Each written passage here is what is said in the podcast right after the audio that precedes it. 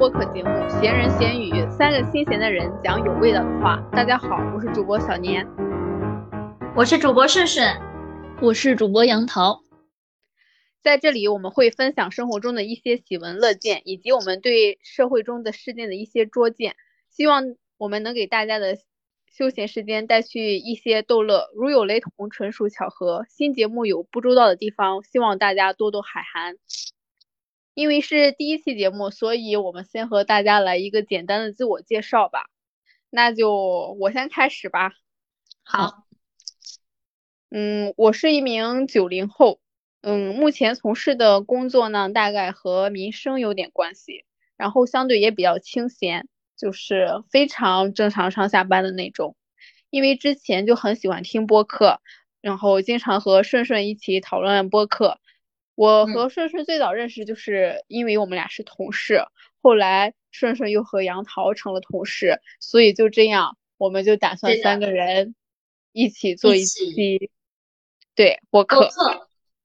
是的，大家好，我是顺顺，这两位都是我的好同事。那同时呢，我又是大山东四线城市不知名学校的一个不知名老师，想跟大家分享一些普通人的小生活。大家好，我是杨桃，说话有点东北味儿的就是我喽。我的老家是吉林省的一个小城市，现在定居的日照算是我的第二故乡吧，在这里。工作也有四年的时间了，也很幸运遇到了很多志同道合的好朋友们，当然其中也包括我们的小年和顺顺啦。因为播客我们聚集到了一起，也是想通过播客来进行一个自我疗愈和自我放飞。嗯，但是我们仨的年纪其实都差不多大。而且接触的人群也都是那些比较年轻化的，所以有什么思想比较单薄或者是不成熟的言论，也希望大家能够多多包涵，多多指教。好，那我们第一期节目呢，就是想讲一个比较有意思的话题，因为我们现在目前都生活在四线城市，所以我们就想，嗯，展示一下我们生活的四线城市的苦与乐。这一期就是想和大家分享一下我们。小城市的鸡零狗碎，然后我们三个人正好属于就是在小城市摸爬滚打的那一类，可能都算不上摸爬滚打吧，因为我们就都很佛系，说实话。嗯，另外我觉得就是大家可能因为嗯网络的一些原因，现在都比之前会比较焦虑。我就想通过这个这个平台和大家分享一下，其实我们大多数人、大部分人都是在这种没有光鲜亮丽的这种背景下摸爬滚打着生活着。嗯，好，那我们现在应该先简单的介绍一下我们的家乡，就由顺顺来介绍一下吧。Yeah，好，那我来吧。嗯，我算是一个土生土长的日照人。那我对日照的印象呢，就是它是一个海滨城市，但是这个海滨城市呢，它又不如青岛呀、威海呀、烟台呀那么有名。嗯，它算是一个四线城市。就我真正生活在这里的时候呢，我就会觉得它，嗯，没有那么有名，但是呢，它的物价又非常的高。嗯，还有就是，嗯，我在青岛上的大学，但是我在青岛当上大学的时候提到日照，没有任何觉得说能够比青岛，嗯。更值得提的、值得炫耀的东西，当然，这可能是我对日照的一些刻板印象。播出的时候不会被骂吧？骂我吗？嗯，可以骂你，可以。那你们对日照的印象？其实我觉得我也差不多，因为我。大学是在南方上的，我上大学那你也一起被骂了，哈哈哈，可以，我可以承受。我上大学那会儿，就是我和同学介绍，我来自山东日照，然后我们班上就是除了山东的，大家都没有听说过这个地方，然后我就会解释，你知道青岛吗？我们日照和青岛紧挨着，尤尤其是那时候我上大学都得快十年前了吧，就是。信息还不像现在一样比较发达，所以我们这种城市就更加的不知名了。嗯嗯嗯嗯，我和你一样，我是在黑龙江上的大学，然后我们我同学大多数也都是黑龙江的人，他们顶多知道济南或者是上海这样的大城市或者是旅游城市，我就只能跟他们说，欢迎大家以后来山东青岛找我玩儿。哈哈，不好意思，不好意思，惨送他热度了，不好意思。对，还有就是我印象最深刻的就是，呃，大学的时候自我介绍，然后同学们带特产的环节，他们说呃有说带什么德州扒鸡的、章丘大葱的、什么寿光的那些农产品，但是作为日照人，我就不知道该说自己带啥。贝壳，各种各样的贝壳都是你亲手捡的。哦，但是青岛也有贝壳啊。青岛的贝壳是青岛本地的，能和日照的一样吗？啊，那你呢？那你从东北过来之后，你有没有觉得就是有什么变化区别？嗯，我十岁之前都是在吉林老家，是没见过海的，所以我当时一来日照之后，我觉得哇，大海好漂亮。就是这里打一个广告，其实其实大这个日照的海还是非常不错的。我们的广告语是“蓝天碧海金沙滩”，这个名号可不是白叫的。对，哼哼，那我特别想问一下，你捡过贝壳吗？当然捡过，哪个日照小孩儿小时候没捡过贝壳啊？啊，对，我们也捡过，但是你捡贝壳用来干嘛呢？你要带回东北吗？我有我有一个表妹，她当时来日照找我们玩，临走的时候背了一大桶海水，然后拎了一兜子她从海边儿捡的石头和贝壳回家了。到现在，那个石头和贝壳虽然还在家放着，但是不知道放在哪个柜儿里了，不知道放在哪个角落里。那个海水更是回家之后什么用也没有，就放在那儿，后来也就蒸发了吧，估计。内陆人对海的执念。没错，那么远的路，两千多公里，背了一桶水回来。哦，那你幸亏不是赶上现在，那现在不是网上很多那种喝一口，过安检的时候让你喝一口，你这装的是什么？没错，刚才差点冷住了。对啊，我的冷笑话向来都非常冷的，我都是很一本正经的讲冷笑话，所以很难有人懂我。嗯，那你呢？你觉得呢？我觉得其实我们作为一个沿海城市，就是相对来说很透明，尽管海洋资源相对比较丰富，但是由于经济发展的种种原因吧，一直在大众的视野内是比较模糊的。不过可能因为网络信息发展，就是现在我们好像比之前出名了很多。因为今天是周末，我从老家回来的路上，我看到全是外地的车牌号。非常疯狂的堵车，对，而现在而旅游发展的越来越好。嗯，不过我作为一个土生土长的日照人，就是我每次见到外地人来，我就想啊，陕西的也开过来，河南的也开过来，开过来干嘛？有一种有一种德不配位的感觉。对啊、我不值得来吧？Sorry，日照还是很好的。很好的，很好的，很好，很好。而且我记得我之前看过一个数据，就是说我们日照的房价是在全国排六十名左右，这还是在房价有所回落的情况下。但是我们的经济是排在我们全省倒数第二，我们拥有得将近三百万的人口吧，所以说这样上经济带来的一个落差是很大的，几乎嗯。很明显，就是我认识的我所有的朋友当中，就是买房子，其实大家都是靠着家里的，因为我们日照虽然是四线城市，但是这个物价是我觉得是很高的，就是你的生活成本很高，而且呢，嗯、工作也没有特别的好找。对对对，我就很想问一下你们，就是你看杨桃是黑龙江过来定居的，你是在青岛，这青岛都现在算新一线了吧？对，就是你们都过来到日照生活，你是怎么平衡这种落差的？嗯嗯，其实我本身是一个欲望就很低的人，我也不穿名牌，我也不用名贵的化妆品，所以我的工资相对于我的来说呢，就是吃穿，嗯，还有就是住。那如果你在家附近的话，或者离家比较近的话，就不需要在住上再花费什么。所以说这么低的工资呢，都用在了吃穿上，基本上就是刚刚好啊。所以我觉得咱们这个物价应该算是很高的了。因为我在青岛上学的时候，青岛算是一线城市哈，但是它嗯跟日照的物价我觉得一模一样。就是我从青岛回来之后，我没有觉得任何一方面让我觉得哇日照什么什么东西好便宜，从来没有。嗯嗯。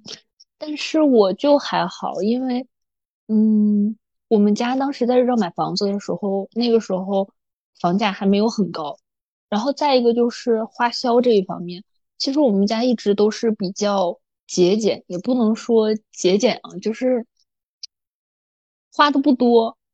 因为本身我们老家就是一个不怎么富裕的地方，可能从小养成的生活习惯就是也没有花钱大手大脚这样的。嗯，所以我觉得落差对于我来说体会的没有那么明显，其实也够花，对吧？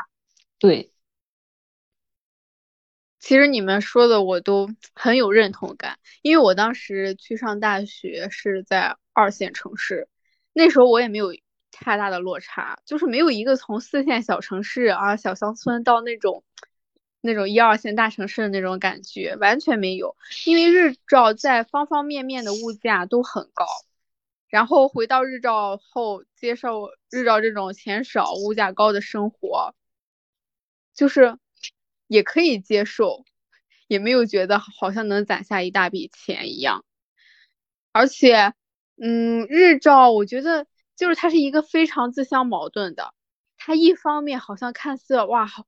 城建也很好呀，呃，旅游胜地呀，蓝天碧海金沙滩呀。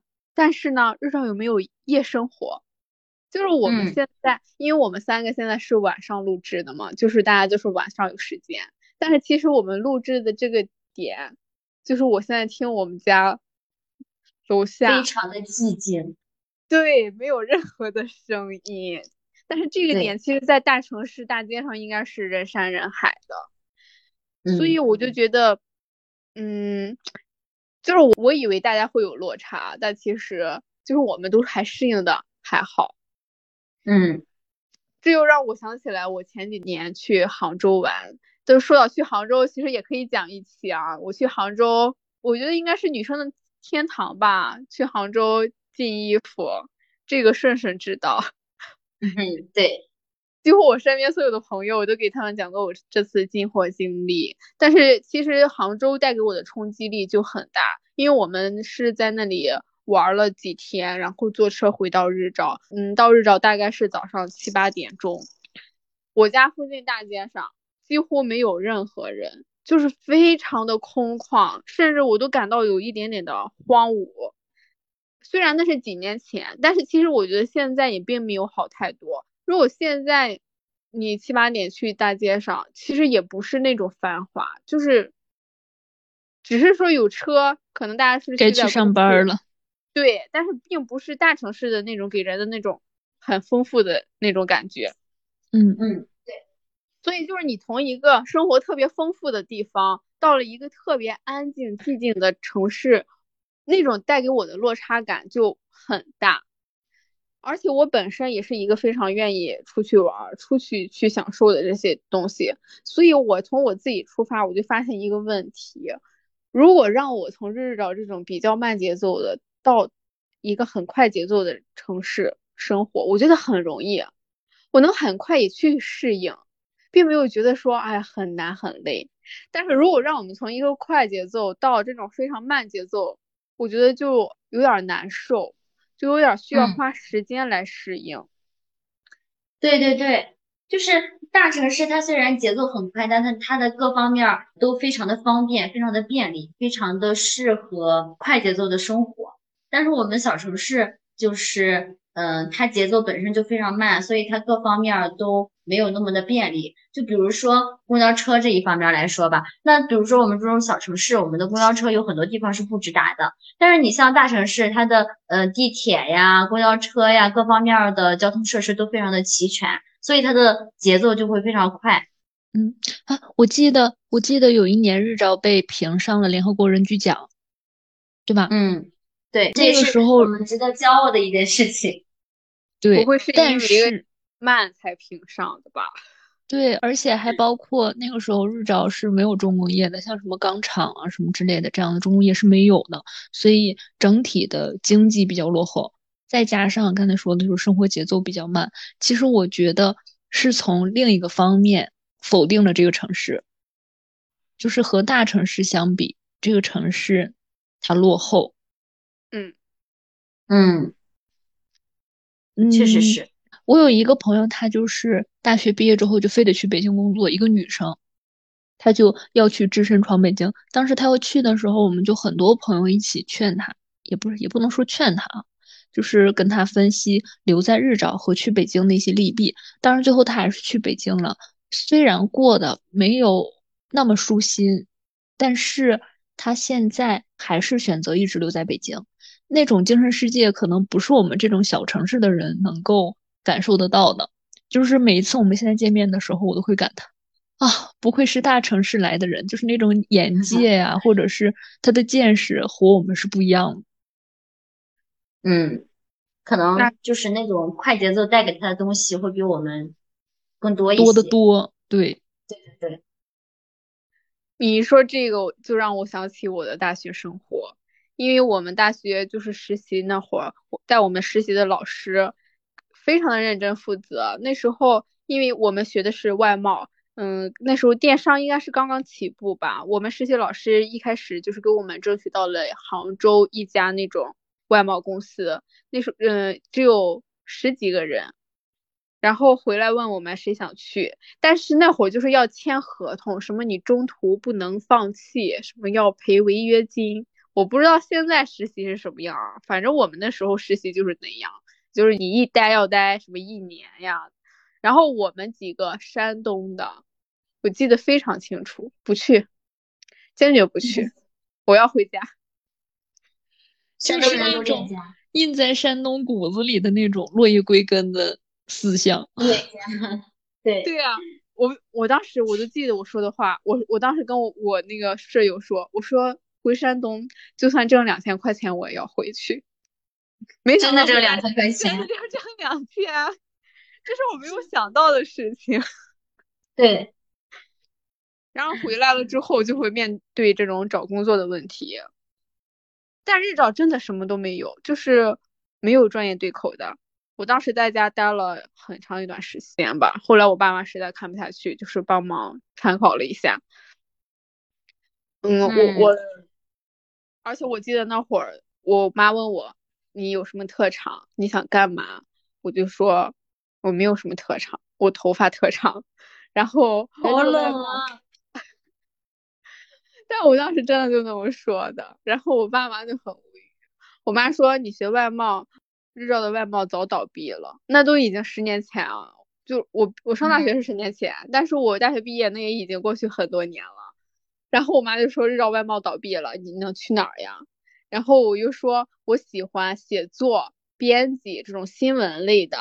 然后我妈就说，日照哪有？你去哪找？就是日照连家就是这种像样的，你想去一家那种报社啥的，没有，不存在的。然后就是非常，对，非常迷茫。后来我就也是一直在家，嗯，真正开始独居，算是开启了真正的在日照生活吧。但我当时记得，我一点都不喜欢那份工作，我每天都很郁闷，因为我一是你说咱受了这种算是高等教育吧，啊，咱经历了看到了外面的世界，咱也想去感受外面的世界呀。我从小到大就想幻想着有一天我会穿着高跟鞋啊，当着白领，挎着一个小包，穿梭在这种高楼大厦间，但我没想到。我当了一条咸鱼，坐在办公 室里面对着电脑，所以我就觉得一腔热血无处施展，然后就感觉有点虚度光阴。我觉得那会儿是我最浮躁的时候，我每一天下午我都要问办公室里的就是同龄的那些姐姐们，我说走呀，出去 happy 呀，我说走呀，嗨起来呀，他们就告诉我要回家躺着。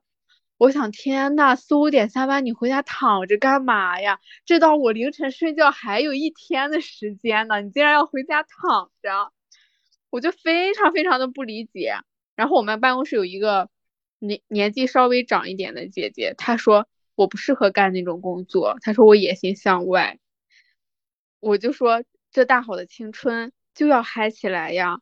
你在这这不就是浪费时间、浪费生命呢？那 你现在呢？躺着。现在觉得能躺着就很幸福了。现在就是躺着。对。但是，因为我现在我觉得我成熟了吧？因为我那会儿还没有大学毕业，算是实习。到我现在已经过去 N 年了。这几年期间，让日照这所外城市把我的性格呀、节奏呀，我觉得也磨得很适应这个这种生活了。所以我现在就，我对我这份稳定的工作也很满意，也不能说很满意吧，就只能说是接受。就是这么多年，我再也没有去幻想过我要去当一名白领呀。我要满世界的飞呀！哎呀，我要把我的专业用到我的工作上呀！没有，就是我再也没有去想过这种生活。所以我也想问一下，你们对自己现在的工作满意吗？嗯，其实就是你刚才说到那个当白领，我觉得我刚毕业的时候也算是当了一段时间的白领吧，就是给当时的公司里面的老板做助理。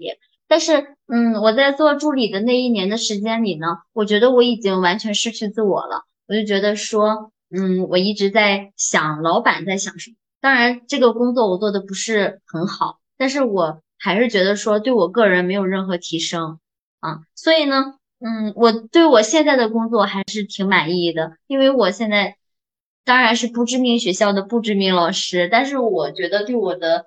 人生的厚度吧，算是有提升的。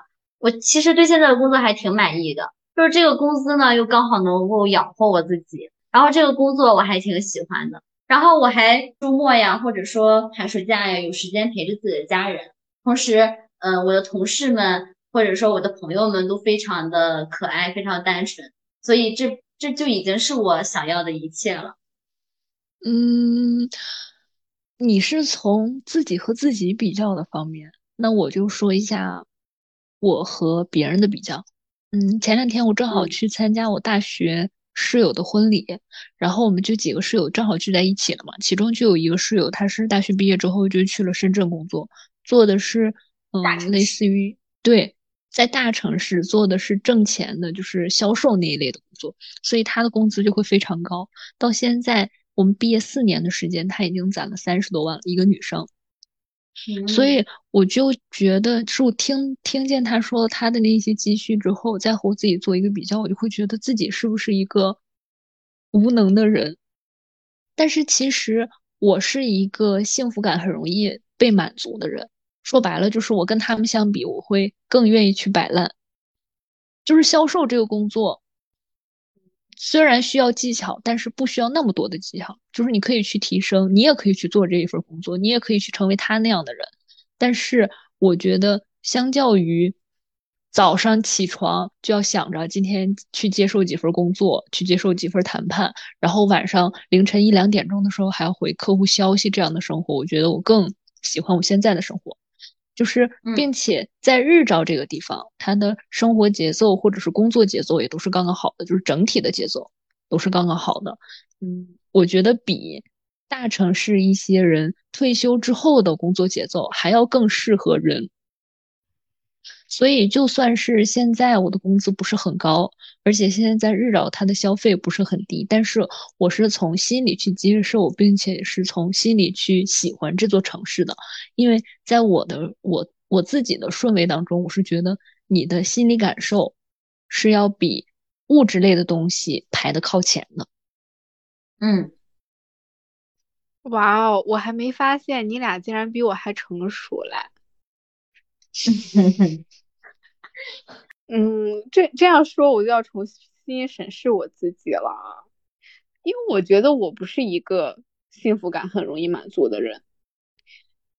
我觉得我，呃，虽然我，嗯，在旁人看来，我的工作、我的家人、我、我的、我的爸妈、我的一切一切都挺好的，他们也真的对我真的是特别好。但是我并不是一个很容易满足的人，我从小就是一个很冷的人。正好机缘巧合，上大学你去到南方，就是一方水土养一方人，给我带来的落差也很大。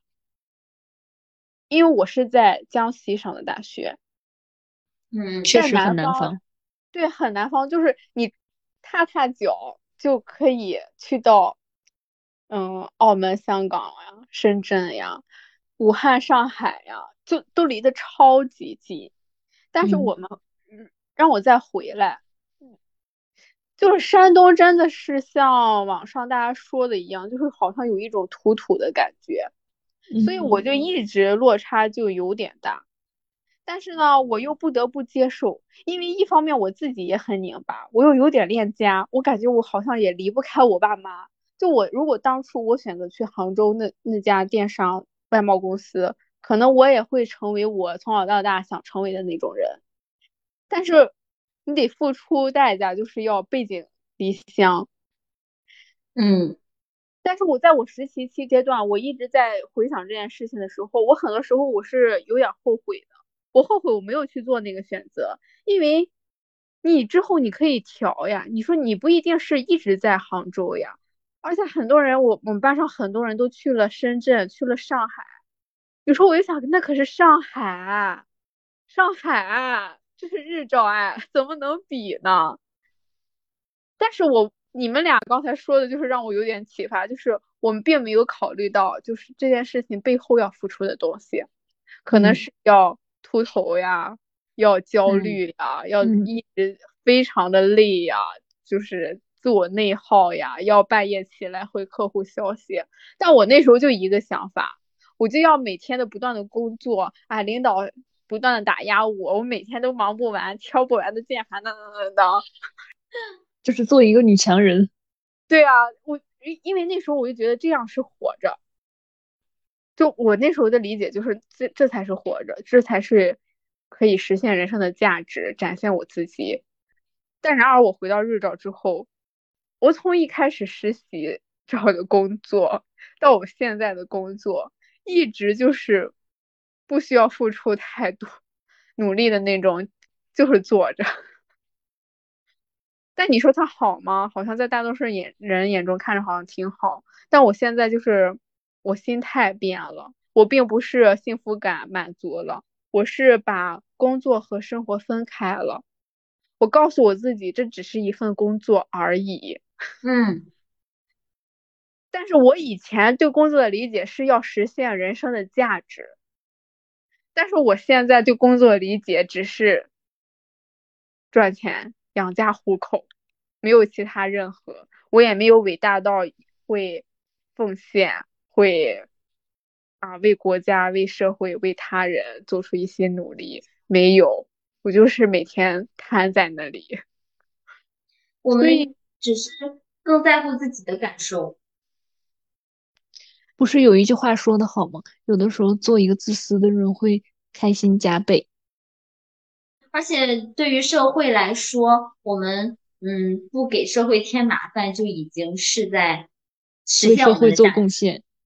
对的，但是嗯，有时候日夜深人静，你刷到那些小作文呀，你知道夜深人静人的想法就真的很容易，很容易搞出一些有的没的。然后我就我大学毕业。萌生了，这就是一些乱七八糟的机缘巧合之下，我就非常想出国。我那时候每天就在那挣扎，我就是想，我既然在这没法努力，我得出国呀，你知道吗？我那时候甚至跟我妈说，我就算出国到国外刷盘子，我也乐意。我爸妈非常不理解，那是我们真的，我我到现在真的是唯一一次争争吵。然后我爸我妈就死活都不同意，就是不放我，因为我那时候没有经济能力啊。就是如果我出国的话，必须得靠我爸妈来实现这件事情，他们不放我就没有办法去干这件事情。然后我就想，怎么会这样呀？真的很烦。然后后来工作，一开始工作也不太喜欢，我又萌生了想开店的想法。就是就是因为我一直很喜欢开店，开进店应该是我在白领之后的 另一个理想生活，然后我就很想去开店，然后我觉得开店算是我的终极梦想吧，我就去了杭州，就是我刚才想说的，去杭州进货卖衣服嘛，我说也可以讲一期，反正经历也挺崎岖的吧，这是唯一一件就是我。把想一想的事情付出实际行动去做了，就是到目前为止，然后失败了。从那之后，我再也没说过我要开店，就不是说没有说过，就是说我知道开店是一件非常难的事情，除非就等到我有一定的财富积累，我才会去干这件事情。可能我以后还会选择开店，但那时候的开店真的只是为了实现我的理想了，是为了纯粹了啊！到时候我就直接躺平。雇一名大学生帮我在那里看着店，然后我就去享受我的生活。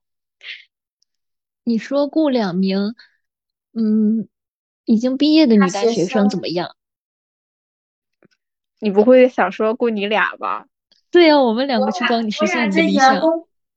对我们俩这我们俩这辈子的梦想就是给你当员工。我受之有愧呀。可以雇你俩，我还比较放心呢。可以，行，快点实现。可以，所以反正就我觉得我我现在用这一两句话，简简单单的说了我这将近十年的经历，但是我知道我在这其中很疯狂的挣扎过、逃避过、辗转反侧过，就是无数个不眠之夜过。所以，我还是一直很赞同那句话，就是身体和灵魂一定要有一个在路上。虽然有很多人会讲我没有时间呀，我没有精力，没有金钱，但我真的很难认同这件事情。如果你没有时间，你可以听播客呀，你可你可以听播客去听那些听我们的播客啊，听我们的播客呀，或者去听我们的日照。对呀，就是你也可以，你没有，就像你们没有来日照，可是你也感受到了蓝天、碧海、金沙滩呀。在这里打一个广告啊，你们可以微信公众号搜索“闲人闲鱼”，在下方菜单栏输入“闲人”二字，就可以加入我们的聊天群。在这里，我们就可以分享一下比较有意思，甚至有比较有私密的内容，欢迎大家加入哦。欢迎，好好。我然后我还记得我有之前有一阵就是不是想出国嘛，那时候正好我有一个同学，他就是在国外旅行，然后我们机缘巧合之下就是微信聊天，然后他那会儿就每天跟我分享一下他在国外就是所见所闻，拍就拍几个几秒的小视频给我，我那时候就很开心呀，虽然我没有去到那些地方，但是我好像真的就是我站在那里感同身受了那边的风土人情一样。所以，如果你想去做，你想去感受，你不需要去真正的去到大城市，你可以通过非常多的途径去了解。嗯，对，嗯，身体和灵魂作为一个在路上，那么，嗯，身体如果不能在路上的话，我们可以让灵魂走在路上。